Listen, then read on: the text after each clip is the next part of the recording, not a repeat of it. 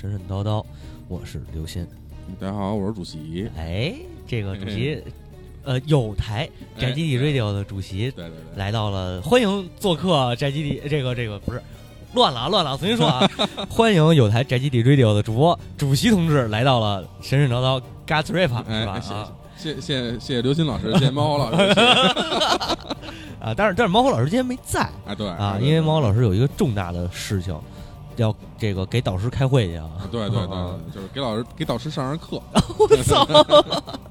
对，猫老师现在在那个东京，嗯，对对，那个要开会，所以我这期呢，就是我跟主席我们俩人聊，哎嗯，呃，对 聊一什么聊一什么事儿呢？嗯，对，这个呃，近来呀，这这这两天吧，对对，反正发生不少事儿哎啊。我们生活的这个某个某个地区，对啊，是发生不少事儿，大家这个也是疯传的挺多的，看这意思。对对啊对对我们就想借这机会呢，就是觉着哎，正好有这么一话题，哎，咱聊聊。就借着说说。哎，聊聊聊，我们不聊，不是聊这事儿，聊这事儿早聊了，上周就聊了，对吧？对对对，啊，那个聊聊这个关于这个城市哎一些故事，一些这个这个历史上的事儿，也算是作为神神叨叨的一个特别节目。嗯然后其实也是一个 early access，对 对吧对，对，哎，做出来大家听听感觉，你们觉得要是说觉得哎有兴趣，哎有兴趣挺好，以后可能还会接着做这。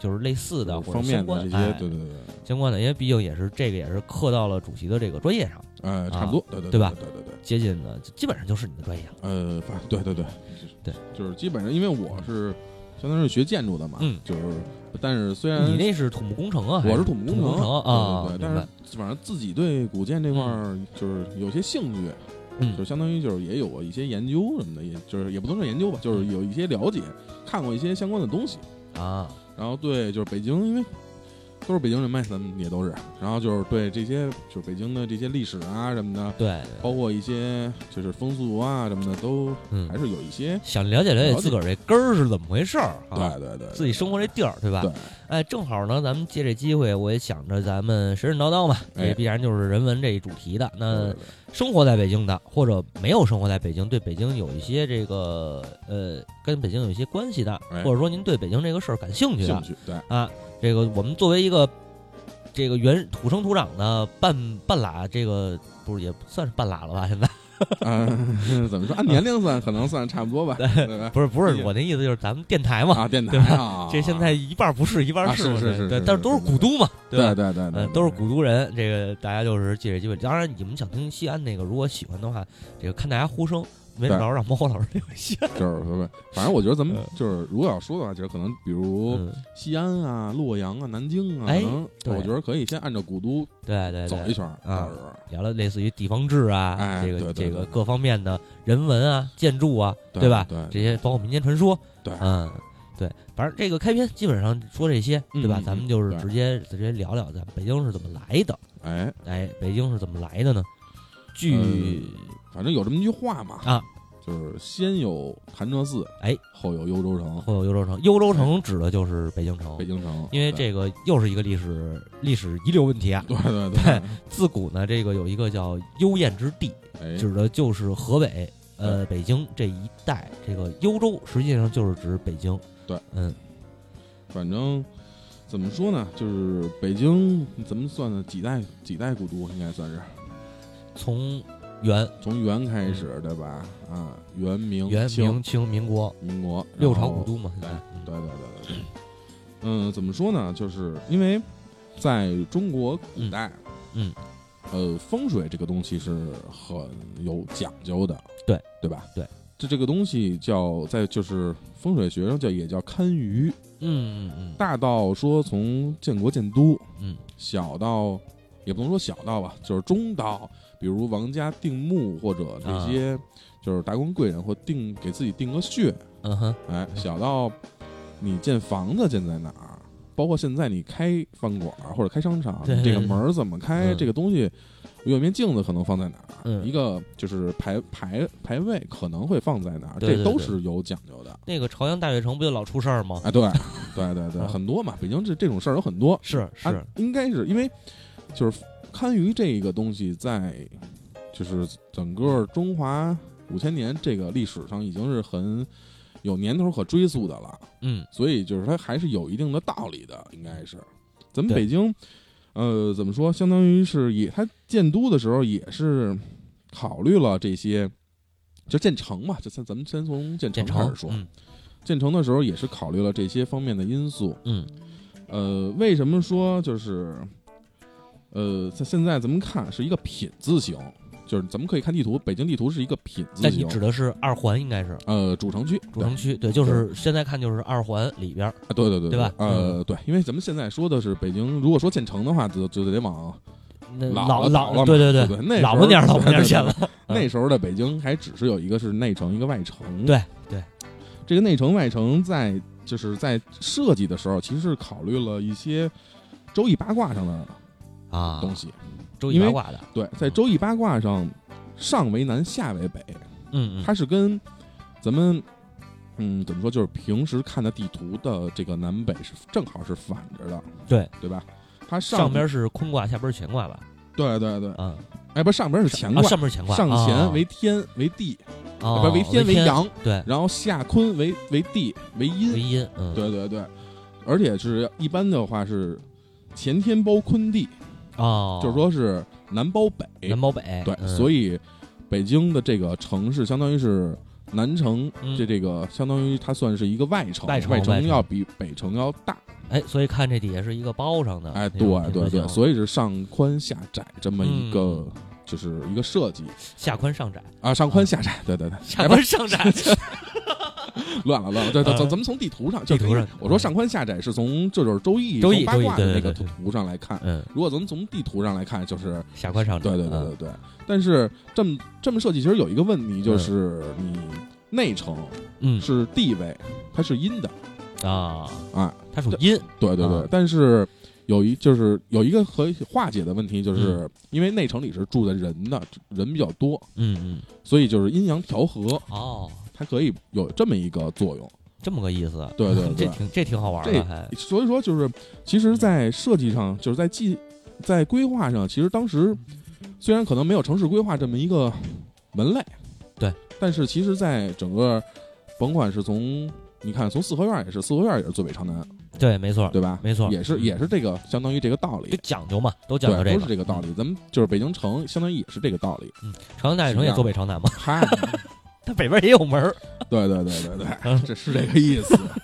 然后咱们可以看到，就是在说城说完了，嗯再说城门。城门，哎，这个哎有意思，就是咱们都知道，北京的城门是内九外七皇城四。对，皇城四就不用多说，就是东西南北四东西南北个门儿，嗯，东华西华，对嗯然后那个午门和嗯那什么，嗯，天安那门、个神神武门。神武门，对对，没有天安门的事儿，天安门是对对对，那个算外，就是城皇城的皇城的最外门外门了嘛。对嗯，然后内城有九个门，九个门，嗯，哎，为什么内城有九个门，外城有嗯七个门？啊，为什么呢？因为就是在数目上，嗯，在这个里边，一般讲讲的是一三五七九为阳，是啊阳数，对，九是阳数之极，奇数就是阳数，对。哎，偶数是阴，对，嗯。奇数是就阳数，就嗯。九是阳数之极，嗯嗯，所以就是因为内城住的是那个皇家的嘛，皇家嗯。所以内城需要是最高的是嗯九个门，嗯。外城是七个门。啊，毕竟是首都嘛。对对对，这个内九外七是这么来的。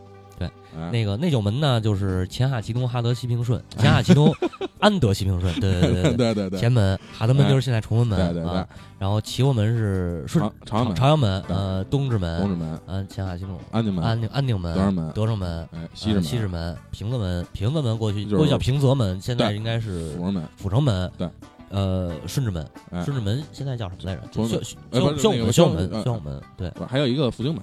复兴门是后盖的，啊，对啊，复兴门对对后对，宣武后来的。门是那什么啊？对对，宣武修门是那个，应该是对对对对。嗯，然后就是外戚门，哎，嗯，外戚门是就是左安门左右安安门呃然后宣武门不是没不是没有东边门西边门。西边门，嗯，呃，那边是什么来的？永定永定门吧永定门，应该永永定门，还有什么我忘了。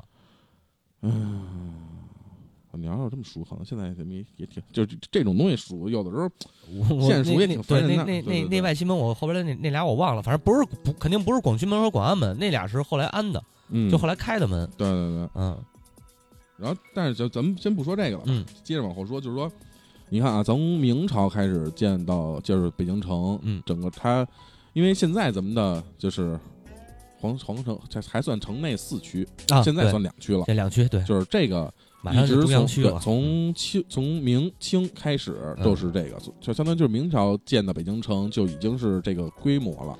啊，但是元朝的时候建都跟这个还不太一样。啊元朝还不一样，哎，啊元朝元大都的话，相当于你看啊，元大都遗址公园在哪儿？在那个那北边儿北边儿，对呃，不是东东东边儿，东北。东东东北，对对对，东北那个方向，对对对嗯。它元大都建的时候，它是有十一个门，嗯。这十一个门也是有讲究。啊。就是您看啊，阳数是一三五七九，五是它的一个中间数，嗯。然后二四六二四六八六是一个中间数，有对对对对然后五加六是十一个门，哦，这也哦还真是对啊，这也是一个就是有讲究的，嗯就是它是这么设计的，就是相当于就是每个你朝代跟每个朝代它可能想的可能还是不太一样，是是嗯嗯，就是，他可能也受到他当那个当权者的那个呃文化的影响吧。对对对。啊，我刚才又查了一下，他确实把广渠门和广安门给算上了，啊，嗯就是外七门啊。对对，对这我老老老数不清，这就这我这俩东西我老跟那什么似的，就比如说数那个那个叫什么来着，就是八仙，啊，对，八八仙仙老最后老忘老忘一个一个。一到两个，嗯，就每次数可能就是不一定不一定忘到是哪嗯嗯。个，但是每次老数老忘。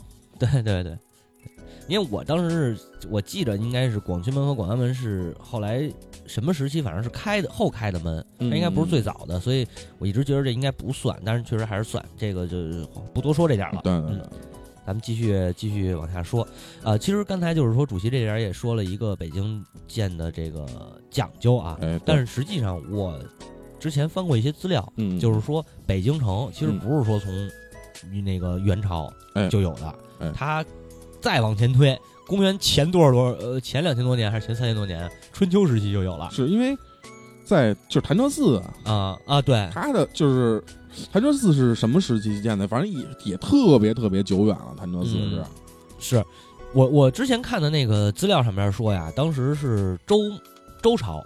周朝时期封那个封王嘛，封到一个一个是叫吉，就是吉门桥那个吉啊啊啊，吉王，一个是燕王。燕王对，这俩都等于是在北京。这个吉好像是还得往西一点，相当于现在石景山那块儿嗯啊，不是吉是在那个现在咱们北京在这位置，燕是在那石景山那块儿。啊，后来燕王是把这个吉国给灭了，嗯，然后呢就迁正好迁都往内迁，迁在大概那意思就是，好像是现在那个广安门啊，还是哪儿，就是大概在那一带。啊，好像是对，好像是说建了，就是建了城了。那个就是最早最早最早最早最早北京城哎，北京城啊，然后再之后又经历什么发展，就是什么那个北平府也好，也要叫幽州府也好，各各改过名嘛，哎，对，改名，直到到了元朝才出现了这个定都。毕竟元朝它等于是离家近，可能嗯，对。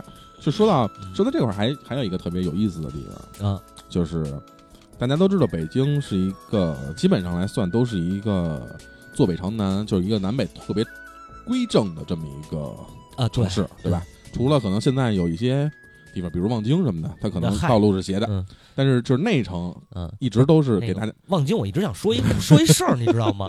你这望京啊，它都望京了，啊它肯定啊不属于京了，是对吧？是是是是，现在算北京，这对对对，不太合理。就是咱们按还是按就是咱们现在这嗯咱们这期节目说的北京，可能基本都是按照就是城老么年间的对对那个对对，内城外城嗯这城四区老城四区这么说的，是这块儿来看的话，北京是一个非常规整的、非常就是南北通正的这么一个城市。对对对但是北京的中轴线是歪的，啊，是啊这个我听说过。对啊对对对对。但是北京中轴线歪歪到哪儿去？你知道吗？啊，歪哪儿去了？歪到原上都的首都。哦，元上都啊，就是说，呃，就是等会儿啊，元上都当时还不是现在北京这个位置，啊，对，就是但它大概是在呃是在内蒙那边啊。哦我我查了一下原上都的，我看那个地儿叫什么来的？是嗯，叫啊，说对，现按现在来看，嗯就是内蒙古自治区锡林郭勒盟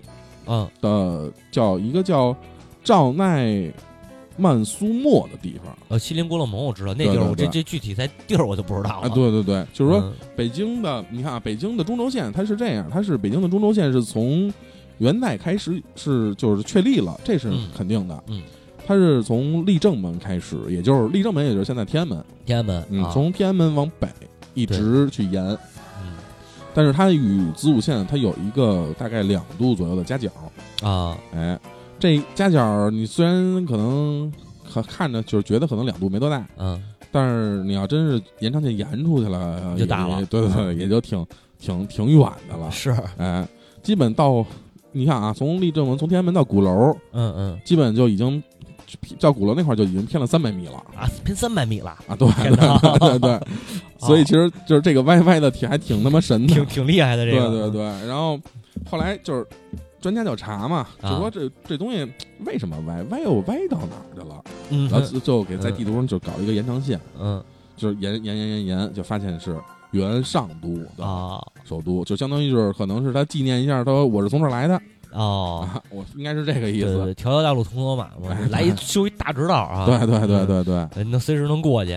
但我还听说一个传闻啊，嗯。这是我传纯属民间传说，嗯。说这个北京城中轴线是歪的。嗯。啊，歪到哪儿去了呢？嗯，歪到成吉思汗那墓去了。嗨，成吉思汗可太棒了。对，这就纯属是那个民间传说了。对对对。嗯，咱们就是在这儿说说这个，咱们因为咱们也是带着民间传说一块儿说啊，就是大家也觉得可能这种事儿听起来可能好玩一点儿，我觉得就可以往里头放一放，对吧哎？对对对对，啊当时就是比如什么刘伯温的事儿，哎，对对对，刘伯温这可以。哎，那个哪吒托梦嘛，你按我这对对形造一城啊，对对对，就是叫北京城也叫八臂哪吒城八臂。哪吒城哎，对对对。这个具体就是他怎么对应到这个哪吒身上，反正我一直没弄明白。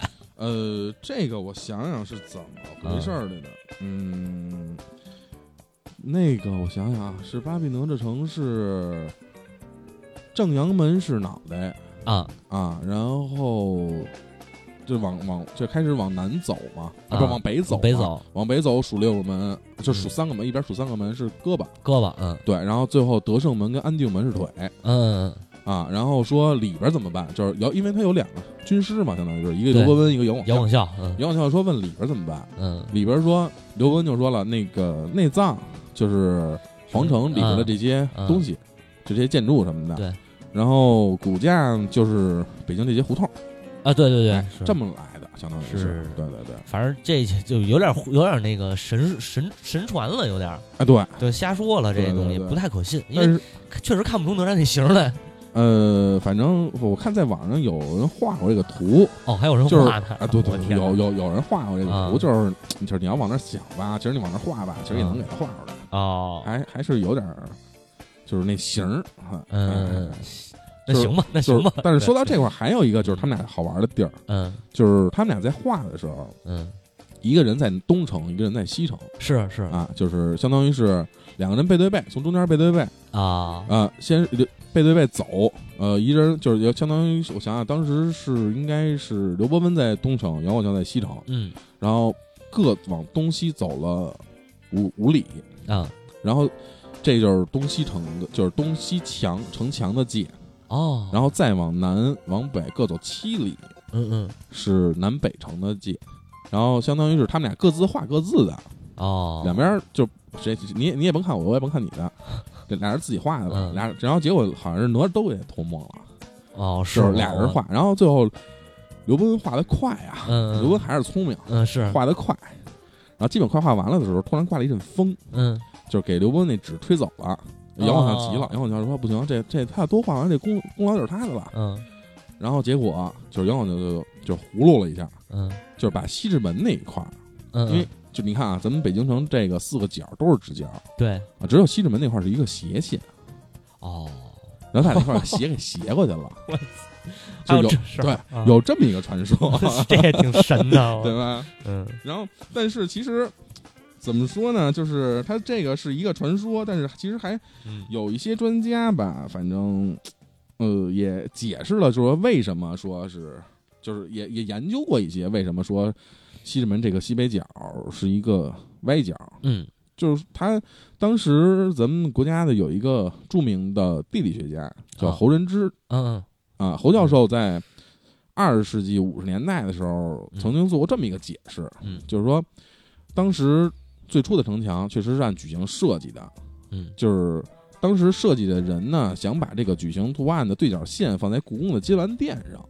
哦，就是这样的话，就是因为金銮殿是皇上待的地儿，对就表示皇上最最牛逼、最厉害。对对对，哎，最最等点儿，嗯对对对，我就是相当于就是，呃，拍一马屁吧，对吧？是，可以这么理解。嗯但是就是，呃，可能是反正由于设计的问题啊，还是怎么问题啊，什么问题啊，也也说不清楚了。嗯就是老是差一点儿，老是差一点儿哦，啊。然后最后只能说我把这块儿削一点儿，啊，削一点儿对上了，削一点儿对上了。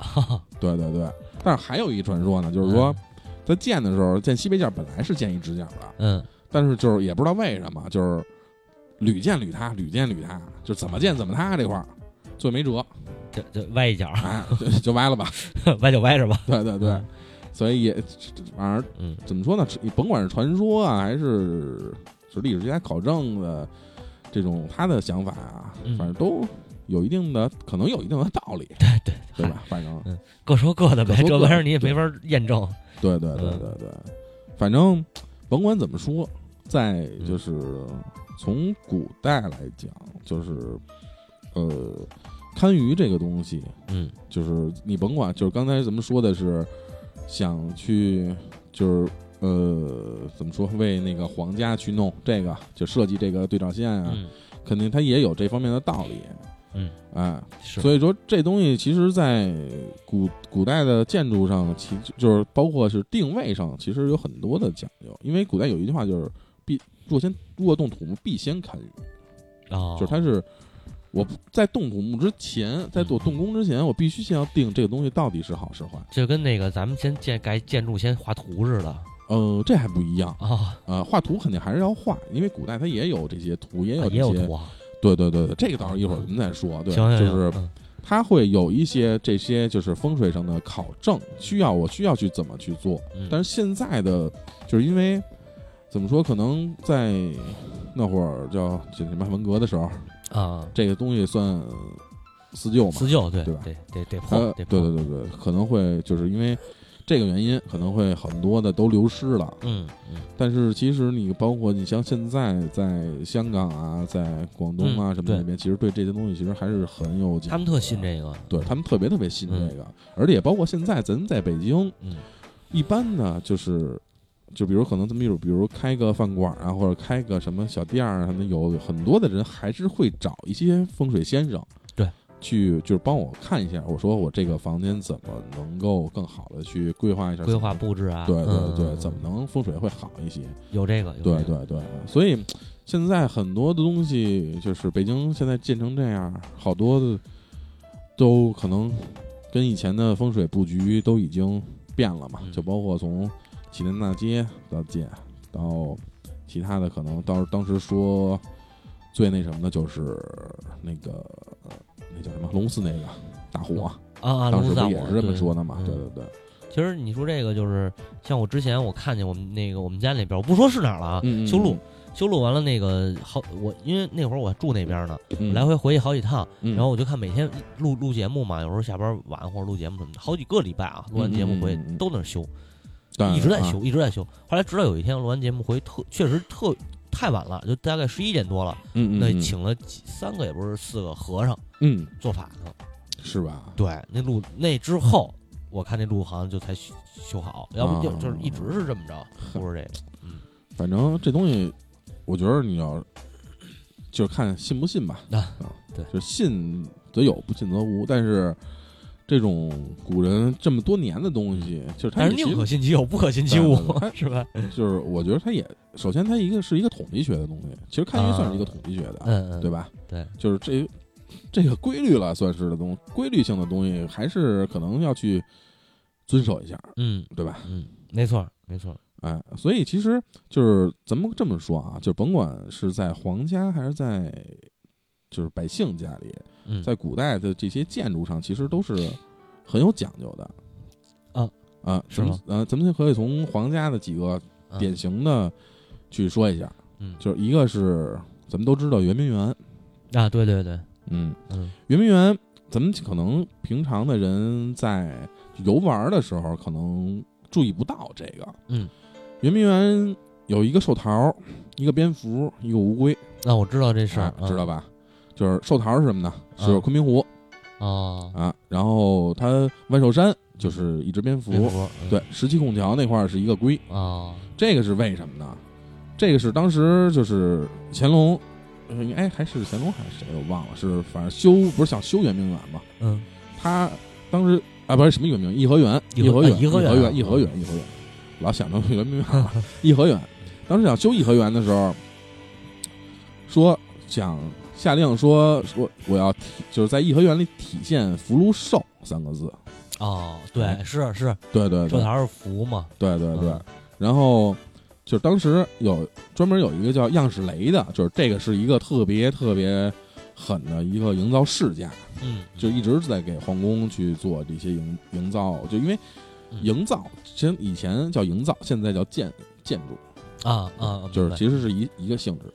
对，这个人我记得好像应该是是江苏的那边的吧，应该是那么一个人过来的，然后一直在给皇家做就是这些设计。嗯哎，他相当于做，他是当时设计颐和园的时候，是他样式雷的第七代传人了。啊啊，哎，他相当于是说也是把，就是可能也得费尽脑筋了，说想这东西我怎么能给它设计进去。对对，最后相当于就是把，呃，那什么那个那个那个那个什么来着？刚才说的，嗯。呃，寿桃啊啊，对对，对嗯昆明湖，昆明湖，昆明湖说弄成了一个寿桃，因为这个是在。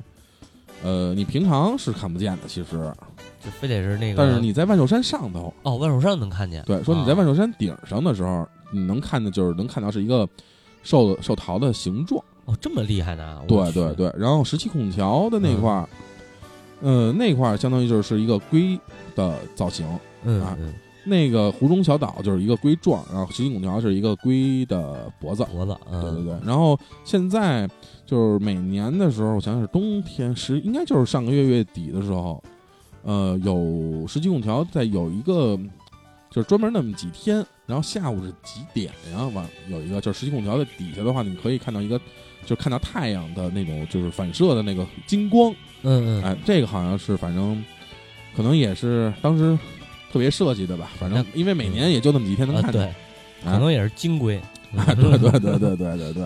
嗯。然后，呃，万寿寺、佛香阁两侧的这些建筑呢，就相当于就是设计成了蝙蝠的一个形状。嗯这个福相当于就是起了一个谐谐音音的作用嘛。对对对对对，所以就是整个颐和园就相当于是一个福禄寿组成的嗯。这么一个嗯，园林，因为也是毕竟当时是给慈禧设计的嘛，给老佛爷嘛，对老佛？爷，嗯对对对，这个一个是颐和园，一个就是天坛。啊，天坛啊，对，哎天坛是挺讲究的，对，天坛是挺讲，但是天坛，你发现没发现有一个问题，就是你看啊北京城是一个，呃，南边大，北边小。对。啊，天坛是一个北边大，南边小，啊，还真是，对吧？嗯嗯，呃，这个其实好像其他的，就是因为是这样，天坛为什么是一边圆一边方？咱们首先先说，嗯。因为最开始修天坛的时候，它是不光是祭天的作用，它是有两个作用，它是祭天祭地。哦，祭地也在那儿，最早最早的时候没有地坛，哦，因为现在说五坛八庙，五坛就是日月日月天地，天地嗯，社稷，设设计啊，对这是五坛。但是最、最早最早的时候，祭天祭都在天坛。哦。然后它为了体现天圆地方嘛，啊，明白就了，一边圆一边方。边方，嗯对，对对对对。但是为什么就是那边圆那边方了？嗯就是我反正就是看了一些资料，可能然后自己也想琢磨着，应该可能就是因为，呃，内城是皇城，嗯哎，它相当于把天跟天或天子，啊，这是这么一套。对然后那边呢，相当于就是地是百姓，百姓，嗯对，所以就是它是天坛的这个南园，就是这个圆方跟北京城的这个圆方是反正好是反反着的，对对对对对对。这也挺神的，对嗯然后包括你像咱们去天坛的时候，可能会去到那个那个那个那个那个那个那个天坛那个叫什么来着？祈年殿。嗯祈年殿，因为祈年殿相当于是天坛最主要的这么一个建筑了嘛。嗯祈年殿，大家可以去去的时候，可能最开始去的时候也没有注意过啊祈年殿的大柱，就那些那祈年殿的柱子，嗯，其实它的数目上其实是有讲究的。哦，这个好像也有说法。对对对，哦因为祈年殿的柱子有三层，首先在底下嗯有三层，第一层呢就是那最里边那个层嗯有四根柱子，相当于代表的是一年四季。嗯，然后中层有十二根柱子代表的是一年的十二个月12个份。月，嗯，对外层也是十二根柱，啊代表的是一年一天的十二时辰。哦，哎，因为以前都讲时辰嘛，对对对，一个时辰俩小时，对。相当于就是一天就是十二个时辰。对。然后这二十四中外两层的二十四根柱，嗯代表的是一年的二十四个节气，嚯，再加上里边的八，这再再加上里边这四根柱，二十八根柱是，二十八个星宿。哇塞，然后顶上有嗯。还有八根柱子，嗯，加上总共这个三十六根柱子，代表的是三十六天罡。我操，哎，七十二地煞呢？呃，天七十二的没有了，那啊个没只有有啊天上三十二三十六天罡，然后最后最后呃顶上嗯有一颗雷公柱，嗯，雷公柱代表的就是皇上一统天下。我去，哎，这还挺牛逼的。对对对，而且包括你像回音壁啊、三阴石啊、嗯这些，其实现在看着觉得真是挺奇妙的。对对对，一一个相当于是它回音壁，相当于其实用的就是一个声音反射，嗯。一个波形反射。嗯。哎，这个相当，但是它就是整个这个角度啊什么的，它其实还是这个设计其实还是挺巧妙的，因为在当时 那个年代，可能也没有说什么计算呀，可能这这些相对还少点儿，但是也能弄出这么一个东西来，包括三音石，三音石相当于是说是你在你站在三音石上喊一句话，会有三次回音，嗯这个跟就相当于是天坛的整个围墙的角度以及围墙到三阴石的距离，这个其实都是有设计在里头。对，嗯，其实那个你说他那会儿没有计算，但是那个什么，反正好多就是比较稀的那些理论，什么勾股定理吧，哎，对然后又是那个什么那个十二平均律，对对那原始形态都是中国人发明的，全是对大数学。对对对对嗯对对，所以其实中国的古人在这一方面其实确实挺狠的。对对，啊，咱们现在就比如你说完了这些，就是古皇家的这些，嗯其实呃也还呃也这下面要说的很多不不光是皇家，就是不嗯光是民间，皇家也有，就是因为建筑这个东西，大家也知道，古建筑中其实最基础的东西，一个是一个叫斗拱的东西，啊，对，对吧？斗拱这个哎挺牛逼的。呃，斗拱具体具体斗拱这个是什么个意思呢？就是这个可能以后慢慢，就是大家有兴趣的话，到时候古建的专题咱们再说。对，就是又挖坑了啊！对对对对对，现在我主要说就是咱们就是这个计算方面，嗯你想现在的计算都是用通过比现在建筑设计计算基本都是通过软件去计算工程量，去计算用量，啊，去计算多少。啊当时古以前古建是用什么计算？就是用斗拱。啊，它斗拱是计算的方法啊，它一就不也不光是计算，因为它斗拱的斗是用来计算的，就是比如说哦这一个斗对应多少方，然后我需要去用多少材料去用多少东西。斗拱是一个最基础、最基础的这么一个单位，斗那个斗是最基础的一个啊单位，是是，哎，是去这么去计算。我就比如啊我这一个东一个建筑，我到底需要多少用量？啊啊，就是用多少个用多少斗的拱，不是，是吧它就也就是 对，反正这个具体到时候嗯那个反正也挺复杂的，确实是这一一时半会儿确实也说不明白。对对对，到时候那个 个建筑专题再对说，，这个到时候候可能再说吧。就如果大家有兴趣的话，这个到时候再说。对对对，嗯，行，对对，嗯。然后其他的，你想，比如皇家的这些事儿，可能今天这一真要真要说的话，可能这一期也说不完对，一那故宫就得说好几期呢啊。对你有故宫怎么分呢？怎么那什么呢？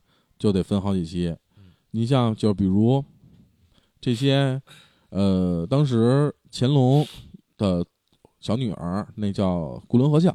嗯当时不是嫁给了和珅的儿子丰臣英德嘛？啊当时就是丰嫁给丰臣英德以后，他住在哪间房？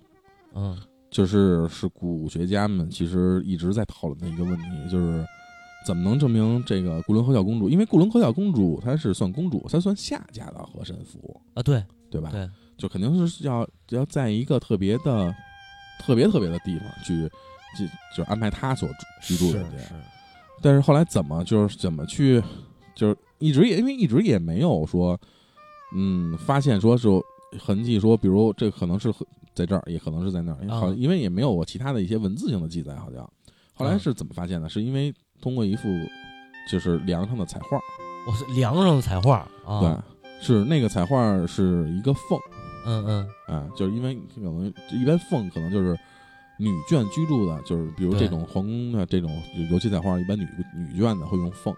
嗯。啊，然后就发现说，哎，这个保保存挺完整，而且是一个凤，嗯，就发现就最后推断可能是国用霍教公主是住在那个地方，哦，我去，所以就是在这个方面其实还挺挺有讲究的。是是，但是又说到这个彩画的话，你凤是不是一定就是女婿女眷或者女就是比如那个嗯，公主啊嗯或者娘娘啊居住的呢？也不一定。哎，不一定，对，对对对，这个就是说那个古典里头，凤实际上是公的，这个皇是母的，呃，还不是，哦还不是这个呀还不是这么一回事儿。嗨，是是啊这样，在中国古代的尤其彩画这个里边，嗯龙凤，嗯。是龙凤同时出现是最高级的。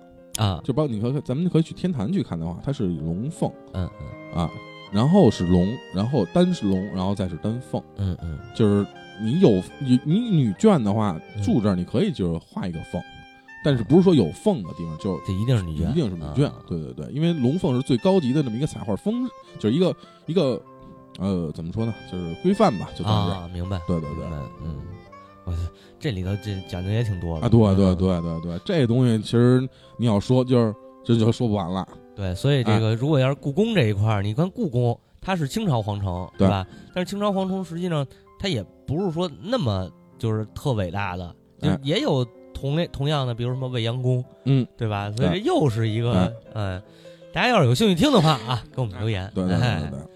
那么你包括像这刚才咱们说了颐和园啊，你颐和园的花园游廊上的彩画，那个的故事哎呦，那更深了，可就太多了。对，那都是有典故的。嗯。对，那你还能还得聊出曹雪芹来和《红楼梦》来呢，啊，对，是吧？对对对，那个这就说不完了。所以那个这这些东西，咱们可以慢慢的以后再再来再看看再说。对，看看大家什么反响，然后看看我们以什么形式，对，不一定非得是节目的形式，没准到时候我们那个拿个摄像机哎，是吧？对对，或者我们直接那个拍点照片回来给做成订阅号，这都说不定，说不定哎，对对啊，就是看大家这个那个建议，有建议给我们留言。啊对对对对这是一一期挖坑的节目。嗯，然后你看啊，咱们现在说刚才说完了，就是皇城的东西，哎，就是皇家的东西，怎么会现在就因为毕竟咱们是百姓，对对对，说是百姓，就是在说是百姓呢。说到北京的百姓呢，可能肯定首选的说的就是四合院，哎，大家看那个前段时间热播的电视剧，哎，情情满满四合院对对对对。但是其实你要说四合院这东西是完全就是北京的特产，其实它也不也不是是，嗯。对，因为你像苏州的有一些园林，其实它也是按四合院的标准去做的，但是怎么说呢？就是反正在北京来讲，让大家第一开始就是第一眼能或者第一个印象，嗯，能想到的一个是胡同，一个就是四合院，嗯，因为是这样，就是苏州，你看苏州的那些它更大，更它的院子更大，它不像说那个咱们这几四合院，它那就像是府，对对对对几进几出的府，比如像那个贝贝氏的那个老家狮子林嘛，哎对，那就是连连花园带府邸它全有了。对对嗯对，他因为他们就是就是怎么说，江南的那些园林建的都确实比较大，有地、嗯有地方也富有，因为从古代来讲商，商人多。对北京一直都算是政治中心，对对对，南方这些经济上确实确实不得不承认，要比嗯。北京要发达。发达的多对。对对，其实你说到北京政治中心这个事儿，正好这个话题咱们可以稍微延展一下啊。嗯嗯嗯，因为那个，你看，从这个治治理幽州开始啊，哎，他说最这个最幽州呃北京这一块儿最热闹的时候，实际上是隋朝，嗯。隋唐应该是隋唐时期，嗯。因为隋隋呃隋炀帝当时发兵三次打辽东，嗯。到唐朝还打辽东。哎对。啊，那个隋炀帝是弄了多少人啊？我想我我呃从东就是从汉朝开始就有啊，但是到隋朝那会儿发展是比较比较比较比较快的，等于是。嗯嗯啊，这帮助这个北京发展的时候，他当时应该是三次，大概得十几十万人了，可能。嗯嗯。就是陆陆续续的往这边、啊往这边啊调啊。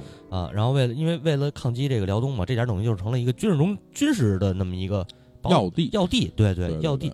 到唐朝的时候，当时是俘虏了这个贞观十九年，也就是公元六百四十五年，嗯嗯，呃，攻克辽东城，然后然后呢是俘虏了这个投降的百姓，大概是四万多人，四万四千人，安置在北京，嗯，等于当时就直接迁入了四万四万多人，嗯，然后在这个在这之前啊，唐朝灭这个东突厥的时候，嗯。俘虏了十十五万人，嗯嗯，从就是沿着这个宁夏，的呃，沿着北京到宁夏这一趟啊，东西向一趟，这个这个县就安置这十五万人啊。所以实际上这一块一直都是，就等于说白了，一直都是这个东北人，哎哎，就过去的东北人啊，不是现在东北人。对对对对对，咱按地理说，就是呃，南方人和东北人这个同时来到了北京这个地儿。对对对，这就是一个。移民移民都市嘛，对，其实北京来讲，怎么说，就是北京的风水其实是确实是挺好的，因为怎么说，北边有燕山山脉，然后西边是太行山脉，太行山，对，然后东边是山海关了，山海关，对对对，然后南面就是基本就一个一马平川，一马平川，对对对，这就是隘口了，对，典型的这么一个，就是叫。藏风聚气之地。啊，哎，就是其实风水是相当好的，所以就是北京其实一直也算是一个 要地吧。对，是的，对。然后咱接着说，就是到这个辽，嗯，北宋辽辽这个宋辽的时时期嘛，嗯，辽又是这个南下去南下的地方，他南下掠夺的地方就是北京，哎，对，它主要就是这这点儿。对。然后到后来这个金这个不是这这元朝来了以后，元朝当时政府直接就是迁都了，嗯嗯。你刚才说那个大都中都吧，元上上都上都对，因为当时好像管北京叫中都，嗯，是吧？还那个还这都还真好像是叫中都还是我忘了，反正就是从原上都直接所有的官府就是政府机关过来了，对对，直接就是那个过来，对啊，所以你想这政府机关要是过来了，那这是吧？家家里的拖家带口的，对对，不都得来了吗？对对对，嗯，所以这个东西就是不停的迁入，然后呢遇上战乱了，不停的迁出，对，嗯。所以现在你看，这之前也是不停的迁入，现在呢也是不停的迁出。对对对对，这个是很正常的一件事儿。对啊，我们也没说别的，是吧？对对对对对，这都无可厚非，对对对，无可厚非啊。咱说四合院来吧。嗯嗯，四合院其实在北京来讲，最标准的算是一个三进的院子。三进，对，就是一进是大门啊，大门其实有分，也分很多种，这个。怎么也先先不细说，对对，然后进门大门，嗯，大门以后是影呗，影呗，嗯，对，为什么大门要开在东南？啊，为什么呢？嗯，一个是由于说，就是大北京基本上夏天刮东南风，然后冬天刮西北风，嗯，首先就是你刮开在东南，冬天不受暖。然后第二个就是你夏天的时候凉快凉快一些，对对对。对对，这还真是有讲究的。啊！对对对，然后还有一个就是说说的是怎么着？就是其实四合院的大门分很多种，嗯，呃，你像故宫算是一个巨大的四合院，对。然后像你像一些王府什么的也算四合院，对对对。它这个门叫王府大门，哦，王府大门是可以开在正中间的，啊，当间对。然后其他的相相当于是跟，呃，皇族无关的了，就算是就算百姓，你甭管是当官的呀，还是经商的呀，还是平民百姓也好，这个门就是你按按道理来讲，你就不能跟当皇上的一样了吧？对，是，对，那肯定的，嗯，你得挪呀，嗯，那也就是你坐北朝南也得开在南面嘛，嗯，然后你至于开为什么开在南面，其实跟风水也有点关系。啊，这个到时候以后也慢慢再说就完了。又是一坑，注意啊，别崴着脚。对对对对对，所以其实你甭管是什么样的门，基本上都是开在东南侧。嗯，然后东南侧进门以后就是叫倒座房，叫什么？倒座倒座房的房，就是你进门以后，就相当于就是你进了咱们四合院的大门啊，先看到影呗，然后你左手边是有一排房子的，对，那个房子门朝北开。哦，叫倒座房哦，这么回事儿。对，倒座房一般来讲是门房，然后是第一间房是门房。如果有三进的四合院的话，一般可能有四四间倒座房啊啊。这剩下的这倒座房基本上都是供下人去居住的。嗯，下人的地方。对对对对对，然后再进再进的门叫一般，我想想应该是嗯叫什么门？我还真忘了。啊再进再进的门叫第二叫二门，二门，嗯，好像垂花门吧，我记得好像叫，然后是嗯二门，就是呃这个门相当于你进去以后就是一个大院子了，嗯。哎，就有的可能会有好一点的，会有一些游廊，嗯嗯，啊，一般的可能就直接就是房房间了，房间，嗯对对对，然后正对着应该就是北房，啊，就正房，正房正房，嗯对北房正房的话，相当于其实也是就是客厅嘛，算是一个大客厅，啊。然后两边有卧室，啊，两边有卧室也分卑贱，啊也分。对，正房的卧室也分，哦，就是它东边的会高一些，嗯嗯。就可能比如大太太住东边，嗯啊，对吧？对。啊然后你再看到，就是你再往两边看，可能就是东西厢房。厢房了，嗯哎厢房一般都是可能给就是儿子住，嗯嗯，对吧？嗯啊，再然后厢房一般一般来讲应该是在正房的东边儿啊，有一个小，还有一个小的门。嗯哎，这个门进去以后叫就是相当于就是第三进了，嗯对吧？这个进去以后应该叫我想想那个叫什么来着？呃，叫后罩房，对对对，嗯。后罩房有有的，比如还会有的可能会起一个楼叫后罩楼，嗯嗯。这个里边相当于就是住的就一般就是家里未出嫁的女眷，啊，未出嫁的女眷，对对对。嗯对，所以就是当时就有这咱们有有一个说嘛，就是说是女眷会有一个叫大门不出二门不迈，啊，明白了这个指的大门二门就是刚才咱们说到说的那个门，对对对对嗯，对，一个垂花门叫二门，一个就是嗯咱们正院儿的正门的大门，嗯就是大门不出二门不迈，是这个意思。就是一般二门以里随便活动，对对对，嗯因为一般女眷就是未出嫁的女眷在在就是封建社会是嗯。不允许你随便折腾的，是是，对吧？对，有这个啊说，法对对对，所以其实这些东西都是有讲究，而且包括像建筑的这些顶儿，嗯。就是屋顶嗯。是什么结构？啊，哎，榫卯，啊，不是不是，就是说还真还不是说榫卯结构，就是说啊。你屋顶的。它分有什么？就是在古建筑中分有几种顶，有什么啊。像什么歇山顶啊、硬山顶啊、哇。五殿顶啊这些，还有就是还有几层叫嗯双层五殿或者单层的，就是这种东西嗯，它你不同的顶、不同的就层次，对于就是你整个这个建筑是谁建的这个建筑，是什么地位的人，都是哦都有讲讲究的。啊对对对，哦，我明白了，这块儿啊，这个大家有兴趣的话，之后建筑建筑节目咱再没法说，这个太太多，没法说。对对对对对，而且就是你说，像包括现现在在盖楼的时候，会有一些就是嗯你像一些油漆啊什么的，是可能是直接就涂在墙上了。嗯对吧？对。但是以前的这个油漆彩画这一项其实是相当讲究的，嗯。因为当时以前的油漆彩画是涂在木头上的，你木头夏天可能会干啊，不是夏冬天可能会干，嗯。然后夏天可能会潮。是。哎，你怎么去涂这个漆，怎么去弄，这也都是有讲究的，因为你不能去直接涂。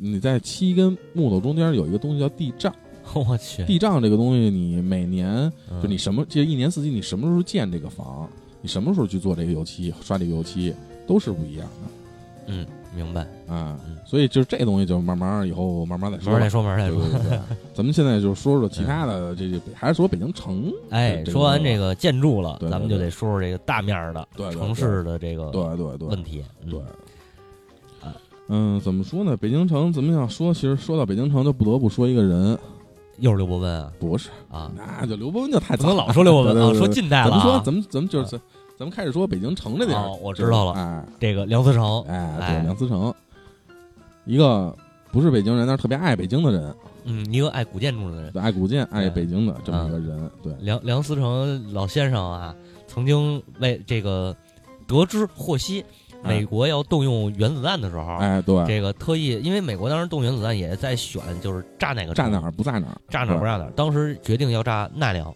哎对，梁思成的一封书信上到了那个美国的国务院，据说啊嗯，然后这个说不能炸奈良，因为奈良有很多古建筑对，啊。后来这个美国政府就采取了他的言论，就是去掉去掉奈良，然后选择长崎和广岛。对对对，而且包括在就是解放战争的时候，你当时梁思成是在北京嘛，对然后共产党你进来的时候，其实打想想打的时候，我军。呃我我军对对对对。我军。在打嗯的时候也是去就是问了梁思成说，啊。就是我哪儿能就是如果必须要开炮，哪儿能开炮，哪儿不能开炮。啊，就梁思成确实也也也给了一份东西，对。所以说就是他对古建的这份就是爱热爱和了解，对对。对，确实是不一样。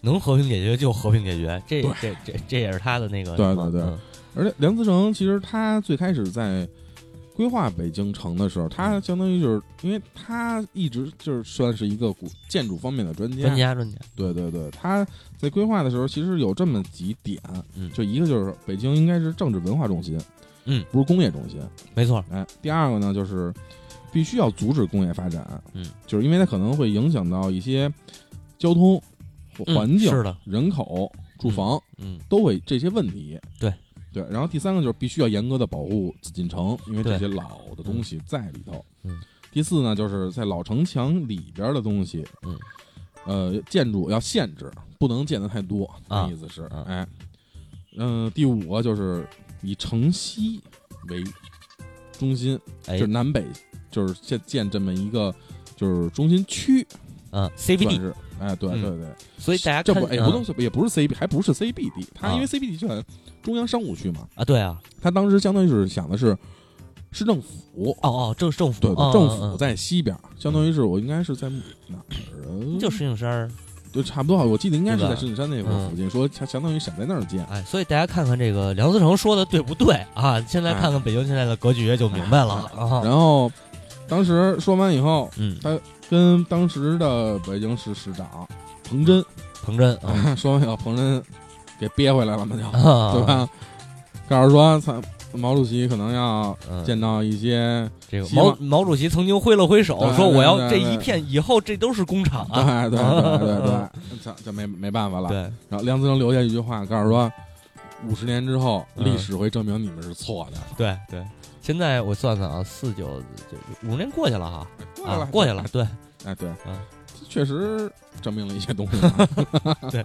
过了七十年，反正对对这对因为你想现在来讲，方向可能是稍微反了一点儿啊，要奔到通州那边嘛。对对对。但是其实嗯相当于是还是按照那方面去走了嘛。我之前看了一个今就是前几个月嘛，就是网上有一个那个呃十十十几五的一个规划嗯嗯规划呃讲北京这个嗯规划图啊，对对对中心区就是刚才咱说的这一块儿对不动，对不能起高建筑对啊对，对，对该拆的得拆，比如我们家那边也拆了嘛。哎对吧对对对对对啊对，对然后往外呢，这个 CBD，CBD 等于现在是偏偏一点嘛。对，CBD 这点是中央商务区，就是还是以这为中心。对哎，没变。对但是它也离这个二环也二环边上了嘛。哎啊，对吧？你跟过去是一样的。对，政政市政府迁上去了，这甭说了。对嗯、西边是石景山那边是改成什么区来着？我我忘了，好像是哦，那个那个什么那个科技还是什么，反正那一块儿、啊。然后中关村是一科学园区吗。哎，嗯嗯嗯，你看一样，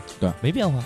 所以其实就是怎么说呢？就是当时我觉得也不能完全赖说政府来怎么着，嗯就是没就是遵守梁，就是也不能说遵守，啊就是没嗯吸就是吸收梁思成这个建议啊，呃，因为当时可能就是。在中国，因为毕竟刚解放，对这些可能不太了解。对，就是毕竟这方面的专家相相对的少。啊，是当时，因为当时，嗯，咱们现在可以看到很多苏式建筑，北京有很多苏式建筑。嗯当时，所以当时很多的是包，就是有请的是苏联那边的专家，啊，对，他们的想法跟咱们就是梁梁思成先生的想法啊，还是有很大的出入。那个苏联那会儿那专家的想法是跟那个他们是往斯斯大斯大林那个想法一往样，想往那？边搞的，对对嗯对而且再者说了，苏联那帮土包子还，对对。你想，梁思成他是出生在日本。嗯啊，然后当时我记得是美国修什么也，他是中方就是中国的为以中国人去的唯一的一个中国人的专家，美国我我知道你说那个，呃，有一个是什么我忘了是。对，他是参与者之一，呃，那个主要参与者对之一，对对对对对，然后还有另外他还有一个人叫是，呃，刘英的那么一个城市规划专家，嗯，是南京南京中央大学建筑系的教授，叫陈占陈占祥啊对，对对，他们俩当时写了一篇就写了一个叫就是报告嘛，报告啊，对对对对，那个叫良辰方案嘛，就相当于是说的是怎么说的呢？就是一个是完全是保护要保护旧城旧城区的房屋，嗯，哎，将在相当于就是建设外城嗯新建新的外城建设一个工厂，这些东西就全在对外边建，对，然后旧城里边要保护原貌，嗯，呃，建一个。就相当于就是把北京弄成一个历史博物馆，就是那种对，整整个对对对一个一个那个就是二环里全是对一个对对大型的旅游博物旅游景区，旅游景区，对对对。啊然后北京的行政中心相当于在月坛以西，啊公主坟以东，啊这么一块儿，嗯那也不远呀，三环边上，啊对，以五棵松为中心，嗯嗯，相当于建立一个新的北京。啊，对对对，啊，它等于啊建有点靠山，对对靠山了，嗯，对对对对对，但是关专家们的意见就算是就要还是以天安门为中心，对就是因为当时苏联大家也都知道红场嘛，对吧？啊是就是按照那个方向是是是去搞，对吧？毕竟还正蜜月期呢，对对对对斯大林早死两年，没准也没这事儿对了对 对，嗨，对吧？这都不好说。啊，哎，然后当时梁思成还想的是怎么呢？就是相当于就是古城所有的古城墙嗯，都不拆，对，这样城墙上面就建一些公园儿。对对，对。然后当时涉及到一个问题，就是说以后的交通怎么办？嗯，梁思成的提议就是把我把城门嗯。开个洞，嗯是对，然后供车来行驶。因为实际是这样，就是过去那个城墙的宽度啊，就哎足够走汽车了，对已经足够走汽，就两辆汽车并行，说白了就是单行道吧，现在对叫对对对对，，哎不是单，就反正就是是就两就是普通的那种城市道路。啊啊啊，就足够了，在城墙上就能走。对对对呃，出城的时候你把那城门给拆了，说白了对就行了。对对对，但是反正一直也没有说怎么说，就是里呃吸收梁思成这个建议嘛，对就相当于就是把这些旧的东西全部给剔除了，包括一些城墙、城门，然后一些牌楼，嗯，这些东西，对，对吧？嗯，后来不也想起来又修一前门楼子吗？对对对对对，嗯，所以就是梁思成之前，梁思成的夫人，林徽因，对，他就说过一句话嘛。你们现在拆的全是真的古董，对 等到之后你们建的时候，只只能建一个假的古董，对，就是也验验证了嘛，验证了，验证了，对吧？嗯，没办法，对反正大家这个听到这儿啊，这个这期节目如果没下架的话，你们就接着听。呃，然后还有一个就是咱们长安街的拓宽，啊，哎，当时梁思成其实也是挺反对的，对对对，是，呃梁思成反对说是长安街太宽了，你们设计的怎么就没必要啊？这一百多米的长安街，这嗯，我走我走我也我也我也走多长时间啊，就是啊，对吧？嗯。但是当时专家们是怎么考虑的呢？是当时因为当时正在战备期，啊，是，哎，对，所以就是说，我想就抗美援朝的时候，我万一我要有个事儿，嗯。我长安街我能停飞机，也能落飞机，嗯，对对，哎，是有这么个想法。告诉说，啊就就必须要这么建，嗯。哎，结果就把长安左门、长安右门都给拆了，啊，哎，然后包括像那个，就是现在电报大楼那一带，那个有一个那块有一个寺，嗯，有两个塔，嗯，所以本身也是相当著名的，应该算燕京。当时有现在燕京八景吧？现在啊。当时是算燕京十景，哦，十景之一，但是早就没了嘛，也看不见了，嗯，对？吧？所以这个也都没法说。对，好，哎。拆了破四旧嘛，对。好，嗯，反正怎么说，四舅那会儿当时破的其实确实是挺厉害的，这个什么好多东西都没留。对，嗯，这也都没办法。但是你说北京这样吧，其实嗯，按说古城都得这样啊，对，按说古城都得这样，但是确实它有一个没拆，哎，确实有一没拆，就是我们这个，保保护的特别好，还哎，门台柱子，对，猫火老师猫火老师的老家，故乡故乡，对对对，嗯西安，古都西安。对，但是其实怎么说，西安其实也已涉及到说这个问题了。当啊，时，当时因为就是北京在拆，相当于是南南京、上海呀、什么的其实早就拆了。对，然后像呃洛阳啊什么的、合肥啊什么的这些东西，在随着北京的去拆，就有一个风潮，也基本都给拆了。嗯，嗯，西安当时拆的时候，就是也也要拆，而且确实有一段时间已经把西安的城墙拆了一部分了。拆了一部分，对，对对对，但是甭管怎么说，人家当局者做尽。那是啊，习大大的大大，习大大的爸爸。啊，对对，啊。当时是呃那什么那个习仲勋习仲勋。老同志是嗯。那个国家副主席嘛，嗯。当时西安那块城墙要拆的时候，呃，那会儿应该是五十年代的时候吧，应该是他们的嗯。西安呃陕西省的省长嗯。都还有西安市的市长呢，就是都是就是极力的去反对，是。然后包括陕西的省省省长以个人的名义去给习仲勋去了一封信嗯。啊，然后就是相当于就是最终这件事儿引起了就是国家的注意，嗯嗯。去把这个城墙就这个事儿嗯。给拦了下来，说这个城墙就不拆了。啊，啊，就相当于就是最后保留了下来。保留了又恢复了，对对对，然后但是其实，在七八十年代的时候，好像还要拆，就比如在建建也是城城市建设的时候，建道路的时候，嗯可能说也要拆，嗯，也就不拆。也不拆，哎，对，也不拆。然后包括从最开始的时候，其实你看啊西安建成的时候，也是苏联的专家说，告诉说我这个东西想这么建，这么建，这么建，这么建。啊人家说，告诉说不行，啊这边城市专家就是这包括城市的领导者都说，就是说我不行，我就必须得说我把这个这些工厂什么的，我就要挪来放在郊区。啊哎，人家就是说说白了，就是你从你的城市的领导者，从这个专家这方面，其实都在一直在推动的这个保护古建的保护。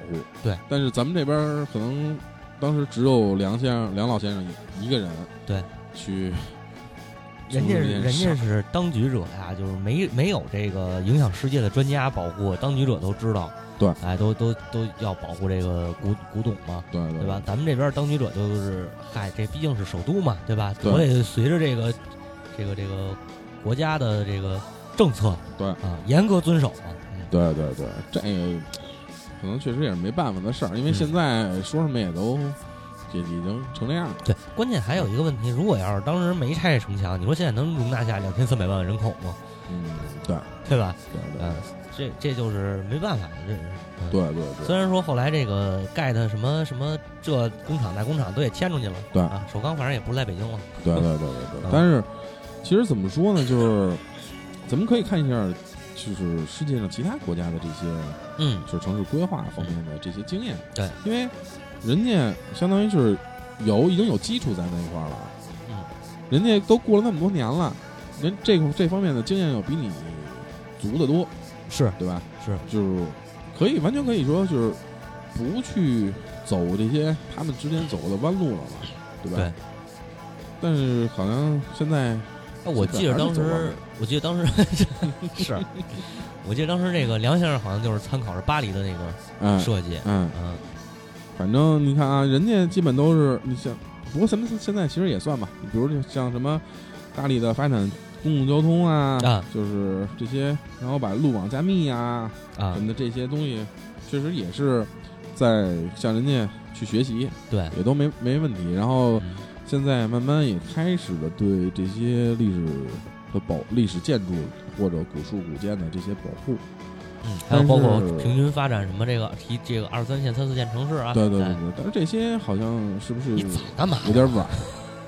就你看啊，就咱们拿最简单的来说，啊，之前要说是把鼓楼、东大街、西大街全要恢复历史原嗯貌，嗯，对哎，对吧？对，就是然后所有的团腾退，咱们之前做的节目，这一期节目也做了，也嗯说了，就是卡姆什么的这些，是首先卡姆先走了，是之后的可能就是所有的牵扯的店都会走，都会慢慢离开，对对对，但是你能恢复成什么样，对吧？嗯，你恢复完了以后的跟现在的就跟以前的东西能不能是一样的呢？对，也都说不准，对是这样你看，因为咱们可以现在看，呃，在就是我想想崇文门那边，嗯，在就梅市街那块儿吧，应该是那呃那块儿现在有一部分房子是新盖的那种四合小，就是翻建的那种小院儿。有有哎有，那种是他那个小院的话，小院儿的话，一嗯般因为以以前咱们的所有的院子、所有的房子全是气体结构，气体结构是什么？就是砖砌的，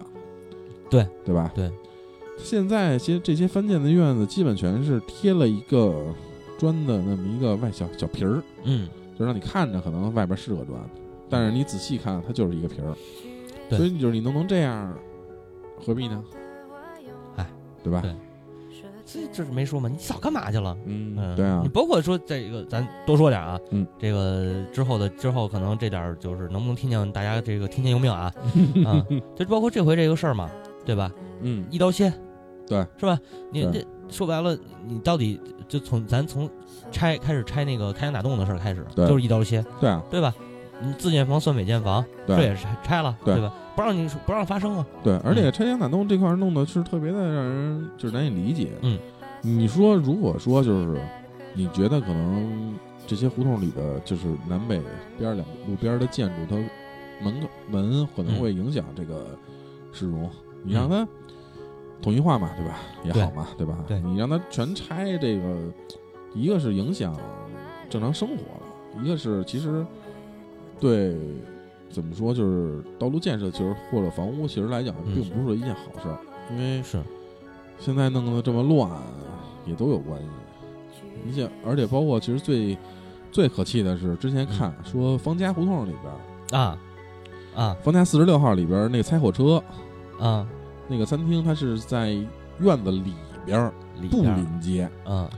说为了某就是某些地方的那什么嘛，为了说把这个业绩嗯完成，嗯嗯，就是生生要让人家把那个也给封上，也给拆了。对对你说这说什么好是吧？对是，这就是嗯，一就是说嘛，一刀切嘛，这回这也是，对吧？